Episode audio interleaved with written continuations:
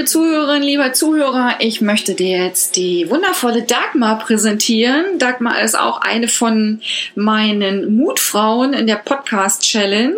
Die Dagmar wird gleich noch ein bisschen mehr über sich erzählen, was sie macht, wo sie herkommt, warum sie glaubt, mutig zu sein oder warum sie auch eine Abenteurerin ist. Und sie wird natürlich auch über ihre Coachingübung berichten. Dagmar, the stage is yours. Hallo liebe Madeleine, ganz, ganz lieben Dank für ähm, ja, deine Einladung, dass ich hier mitmachen kann. Ich freue mich riesig, ich bin ein bisschen aufgeregt, meine allererste Podcast-Sendung und ähm, ja, bin sehr gespannt. Lass uns mal loslegen. Dagmar, wer bist du? Ähm, ja, ich bin Dagmar, ich bin 51 Jahre alt, ähm, wohne in Düsseldorf, bin ledig und bin eine, ich würde mal sagen, vielseitig interessierte Lebenskünstlerin. Mhm. Mhm. Du hast ja beschrieben, dass du auch Abenteurerin bist. Ja. ja was bedeutet denn das? Hm, Abenteuer für mich, ja, ich glaube, so mein, ab, ab einem bestimmten Zeitpunkt, so wie sich mein gesamtes Leben so entwickelt hat. Das ist also ganz viel ausprobiert habe, immer wieder neue Sachen angefangen habe, auch Sachen, wo ganz viele Freunde sagten, mein Gott, bist du mutig, was machst du denn da? Ich würde mich das nicht trauen und ähm, da einfach auch so, so einen Gefallen dran gefunden habe. Ne? Also da mich vielleicht auch immer wieder ein Stückchen neu zu erfinden. Mhm. Mhm, okay, jetzt hast du das Wort mutig ja schon, schon einmal gesagt. Ähm, was bedeutet denn Mut für dich? Ähm, Mut ähm, für mich bedeutet das sowas wie, also so ein mutiges Voranschreiten, dass ich mich eben auch was, an was Neues wage oder auch mal ruhig einen Sprung ins kalte Wasser mache. Und, und überschlafen, ein bisschen reflektieren, aber nicht von meinen Ängsten da jetzt nicht unbedingt ausbremsen lasse. Vielleicht immer noch einen kleinen Plan B in der Hinterhand habe, wenn was nicht funktioniert, aber dann zu sagen, wenn mein Bauch kribbelt und ich das Gefühl habe, ja, das ist es, das will ich, dann gehe ich auch los. Ach schön.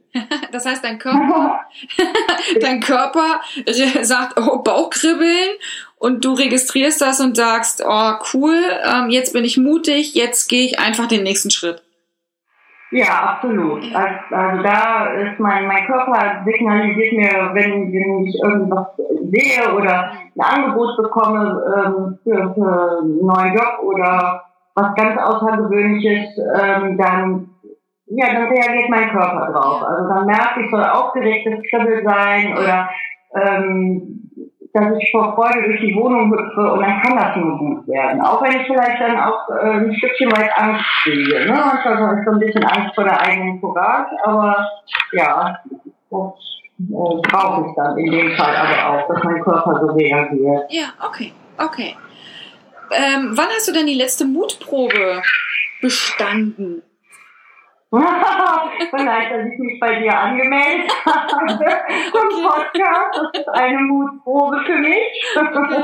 Ja, in so eine, so eine Sichtbarkeit zu gehen und, und mich so auch ein Stück weit öffentlich zu machen und von mir und meinem Leben auch was preiszugeben. Ja. Ähm, ja, das ist jetzt so die letzte und meine allergrößte Mutprobe, glaube ich, war, ich komme also aus einem Unternehmerhaushalt, habe fünf ältere Brüder und alle sind fast alle selbstständig, sind alle verheiratet, haben alle ein Haus und Kinder und Auto und da habe ich wirklich 30 Jahre gedacht, ich müsste genauso sein und irgendwann habe ich aber ähm, gemerkt, ich bin ganz anders. Ich bin so nicht. Ich möchte auch gar nicht so leben. Und ich glaube, das war mit so das Mutigste, dass ich gesagt habe, ich bin anders, ich stehe dazu, ich lebe anders und hatte natürlich totale Angst, dass sie mich als komisch, als Versager oder die kriegt nichts hin oder als schwarzes Schaf sehen und genau der Gegenteil, also das Gegenteil der Fall gewesen. Ich finde das eigentlich eher als sehr spannend, was ich mache, aber die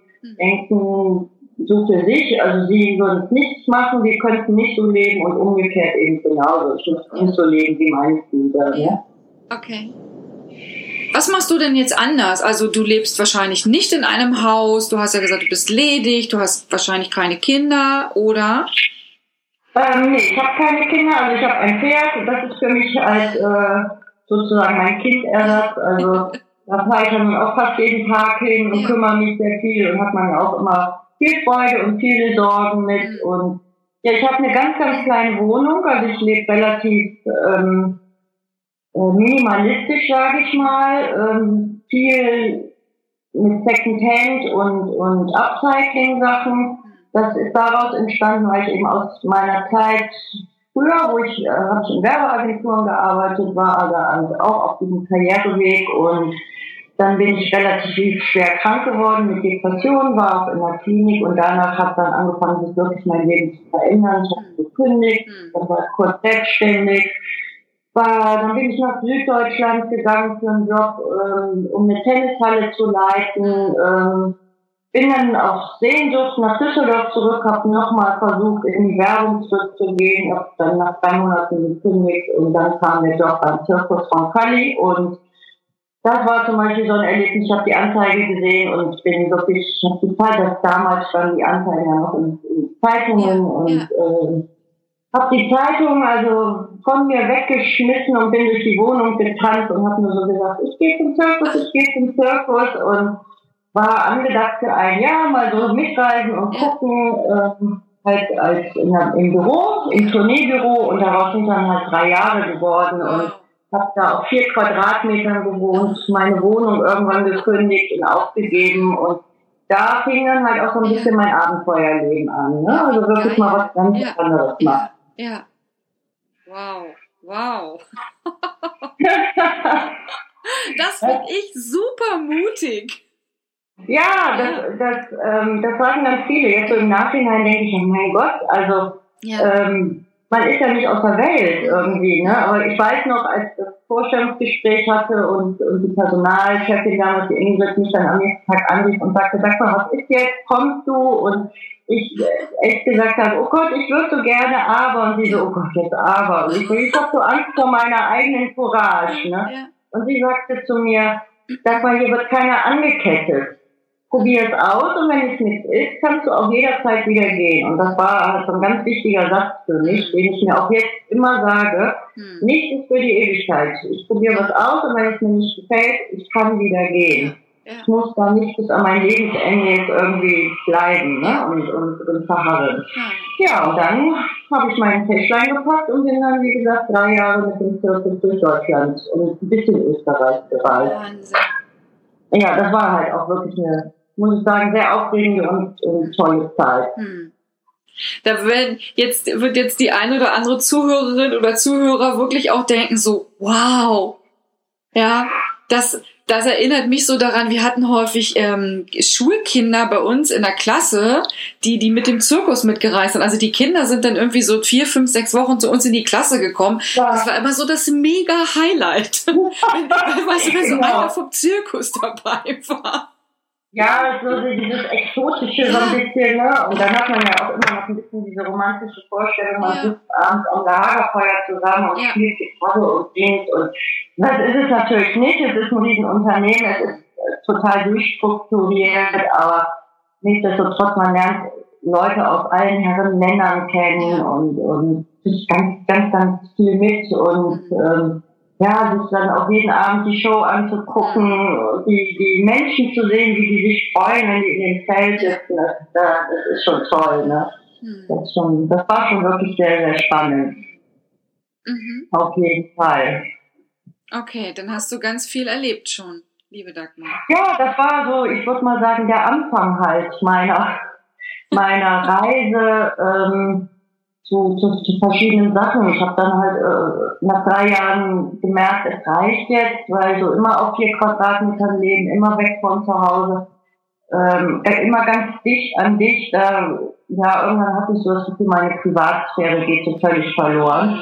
Und dann war auch gut. Und dann ähm, habe ich mir halt wieder eine Wohnung in Düsseldorf gesucht. Also ich hatte hier sonst immer die ganze Zeit ein WG-Zimmer. Ja und dann habe ich einen ähm, Job in einer Internetagentur angenommen, habe den dann eine Zeit lang gemacht. Das füllte mich dann aber irgendwie nicht so aus. Dann habe ich eine Zusatzausbildung als Tagesmutter gemacht, dann habe da nebenbei noch ein bisschen was gemacht. Dann ähm, habe ich irgendwie wieder meine Leidenschaft fürs Reiten entdeckt mhm. und war dann so auf der Suche und bin an so einem Stall vorbeigekommen, die boten dann auch eine Ausbildung als Pferdekommunikationstrainer an. Und dann habe ich mich da angemeldet, habe dann auch angefangen in dem Job, äh, in dem Stall zu arbeiten, da am Anfang wirklich äh, Pferde rausgebracht und die Ställe ausgemistet und dann kam immer mehr dazu dann hinterher mich kom komplett eigentlich um den Stall und um die Pferde gekümmert und das war auch wiederum was, was ganz Tolles, weil ich habe da super viel gelernt halt über Pferde und ich habe mir in der Zeit dann auch meinen Kindertraum erfüllt und mir mein eigenes Pferd äh, gekauft. Ja. Was sicherlich keine Vernunftentscheidung war, weil das ist ähm, das ist einfach ein riesen Kostenfaktor und, und aber das war so Liebe auf den ersten Blick und das musste sein. Und ich glaube, wenn ich in diesem Reitschein nicht gearbeitet hätte, hätte ich es auch nicht gemacht. Ja. Und ähm, das habe ich ein Jahr ungefähr gemacht und dann merkte ich aber auch einfach körperlich, ähm, ich, ich schaffe das nicht. Also so sieben Tage die Woche und mit den Pferden arbeiten und trotzdem auch immer noch den Hof in Ordnung halten. Und ja, habe das dann halt aufgehört und ähm, muss ich kurz überlegen, ich weiß gar nicht mehr genau, was denn danach kam. Ähm, ach so, genau, nee, dann habe ich einen Job als, als ähm, Haushälterin angefangen, hm. weil ich dachte, ach, ja, so drei, vier Tage die Woche arbeiten als Haushälterin, das ist ganz cool. Dann habe ich auch noch immer viel Zeit für mein Pferdchen und ähm, das war eine befristete Stelle, so eine Mutterschaftsvertretung für ein Jahr. Und das hat auch Spaß gemacht. Also ähm, war eine Familie mit zwei Kindern, die hatten auch zwei Pferde und zwei Hunde, also das passte irgendwie mhm. ganz schön. Ne? Und, ähm, ja, dann bin ich mit meinem Pferdchen in einen anderen Stall gezogen und in dem Stall gab es auch, also es war auch eine richtige Reitschule und da gab es dann also auch so ein, so ein Café mhm. für die für die Reitschüler, für die Eltern, also ne, wie so ein Stübchen. Und der Pächter hat aufgehört und das war so kurz bevor halt auch mein, äh, mein Jahresvertrag auslief und dann habe ich so gedacht, ach ja, warum nicht? Ja. Mach doch jetzt mal so ein Café. Und dann ähm, habe ich das Café gepachtet und, und habe da wirklich komplett alles ähm, alleine gemacht. Ja. Also da wirklich ähm, ja, so reingearbeitet, ne, mit Kuchen backen und Waffeln machen und die hatte einen Pizzaofen, dann habe ich halt gelernt, wie man in so einem Pizzaofen Pizza macht und ja. es war also auch, äh, ja, eine super spannende und tolle Zeit und, und, und sehr, sehr, sehr lehrreich, also, ähm, ja. ja. Liebe Dagmar, da kann ich ja gleich mal anknüpfen ähm, ähm, zu deiner Coaching-Übung. Ich habe dir ja die Erfolgsübung zur Verfügung gestellt wo es eben darum geht, wirklich mal zu betrachten, ähm, was bedeutet denn Erfolg für dich? Ähm, wann warst du dann schon mal beruflich oder privat erfolgreich? Was hast du schon geschafft oder auch geschaffen in deinem Leben? Und da freue ich mich, wenn du jetzt so ein paar Antworten mal preisgibst. Nee, ich glaube, so ein bisschen von meinen Erfolgen habe ich ja schon ähm, vorweggenommen. Ähm, und gerade schon so ein bisschen erzählt und ähm, Erfolg, also so im ersten Moment, als ich Erfolg hörte, ja, da, da kommen einem natürlich diese Gedanken wie, ah ja, viel Geld verdienen, berühmt sein ähm, und dann habe ich halt für mich so überlegt, ist das für mich wirklich der Begriff, also oder die Definition von Erfolg und, und Erfolg ist ja ähm, kommt ja von Erfolgen. Also es erfolgt irgendwie ein positives Erlebnis oder ähm, Ergebnis, besser gesagt. Mhm. Ne? Und ich glaube, wenn ich was, wenn ich was mache und, und da für mich das Gefühl habe, ich bin so bei mir und mir tut das gut, ähm, dann habe ich ein positives Ergebnis ja. für mich. Ja. Das ist für mich so eine gewisse Form von Erfolg. Ja, schön. Mhm natürlich auch, äh, wenn ich jetzt hier mit, meinem Schmuck, meiner Kunst, was ich da so nebenbei ähm, mache, äh, wenn ich da toll, tolles Feedback bekomme, das ist natürlich auch eine gewisse Form von Erfolg. Ne? Sowas sicherlich auch. Ähm, das, aber ich glaube, ja, Entschuldige. Das, nur für die Zuhörer da draußen, jetzt hast du ja ganz kurz erwähnt, was du schönes Kreatives machst. Ich weiß das ja. Alle da draußen wissen das wahrscheinlich nicht. Und auch das werde ich gerne in die Show Notes verlinken, weil ich finde ja deinen Schmuck sehr schön, weil oh, ich habe ja so überhaupt gar keine kreative Ader. äh, und bin immer froh, dass es oder so dankbar, dass es Menschen gibt, die sich dahingezogen fühlen und so schöne Dinge machen. Ja, und dann ist es ja für dich auch ein Erfolg, wenn, wenn du weißt, du kriegst eine Form von Feedback, dass Menschen dich da wahrnehmen, auch mit, dieser Geschichte deines Lebens, mit diesem Teil deines Lebens. Ja, absolut, absolut. Auf jeden Fall ist das natürlich toll, ne? Wenn, wenn, wenn jetzt aus dem Freundeskreis mir Leute sagen, boah, die Sachen sind super und, und toll oder einmalig und, und wenn das dann auch jetzt über Instagram oder Facebook von fremden Leuten kommt, das ja, auf jeden Fall. Das ist schon, schon klasse. Aber ähm, ich habe also auch schon immer sehr viele Sachen selber gemacht. Da habe ich eine Zeit lang ganz viel genäht und ähm, war damit auch auf einigen Märkten und es war, ich, ich habe nicht ein Teil verkauft und habe da ganz schnell dann immer den Mut verloren und habe die Sachen in die Ecke geschmissen und gedacht, das ist doof und ich bin nicht kreativ und ich kann das nicht. Und Mhm. Vor zwei Jahren angefangen habe, mich so ein bisschen so mit, ähm, mit Schmuck machen ähm, und, und Kunst, auch, auch viel so im Upcycling-Bereich, also ähm, auszuprobieren. Da kriegte ich dann auch so von Freunden gesagt, oh, die Sachen sind toll und ähm, da hatte ich dann auch noch nicht ganz so das Gefühl dazu, zu, selber zu mir, dass die Sachen wirklich gut sind. Mhm. Und äh, ich habe dann irgendwann angefangen, auch mit den Sachen mich so ein bisschen, ein bisschen zu präsentieren, auch mal, mal wieder auf einem Markt, wo ich auch nichts verkauft habe. Ja. Und da habe ich aber irgendwie gedacht, ja, gut, okay, war vielleicht nicht die richtige Zielgruppe, wo ich schon merkte, ah, es verändert sich was, ne? Also, dass ich mich da gar nicht dann so habe beirren lassen und sage, meine Sachen sind doof und irgendwie wieder in die Ecke, Ecke äh, geschmissen. Und dann kam ein kleiner Laden auf mich zu hier in Düsseldorf und die hat ganz viel von mir und verkauft auch ganz wenig.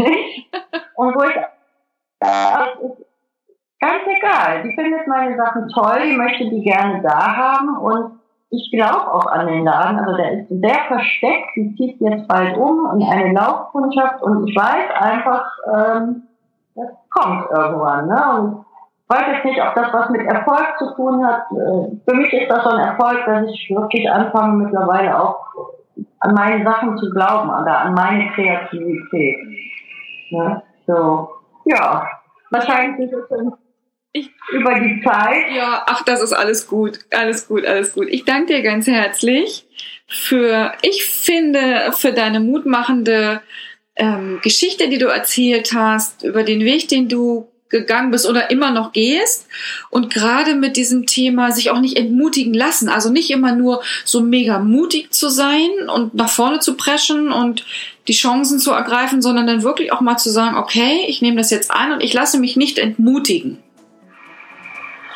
Genau, dranbleiben. Ja. Manchmal brauchen Sachen einfach Zeit, um sich auch weiterzuentwickeln und, und um ja, an, zur richtigen Zeit am richtigen Ort zu sein. Madeleine, danke dir. Ähm, ich, ich, weiß gar nicht, was ich sagen soll. Ich bin auf jeden Fall total glücklich und happy, dass du mir die Chance gegeben hast, hier ein bisschen was zu erzählen und ich hoffe, dass es ganz vielen Menschen Mut macht. Ja, das hoffe ich auch sehr. Das war die wundervolle und mutige Dagmar Holy. Alle Informationen zu Dagmar findest du in den Show Notes und auch die Erfolgscoaching-Übung, wobei ich dir auch ganz viel Erfolg wünsche. Bis dann, ciao!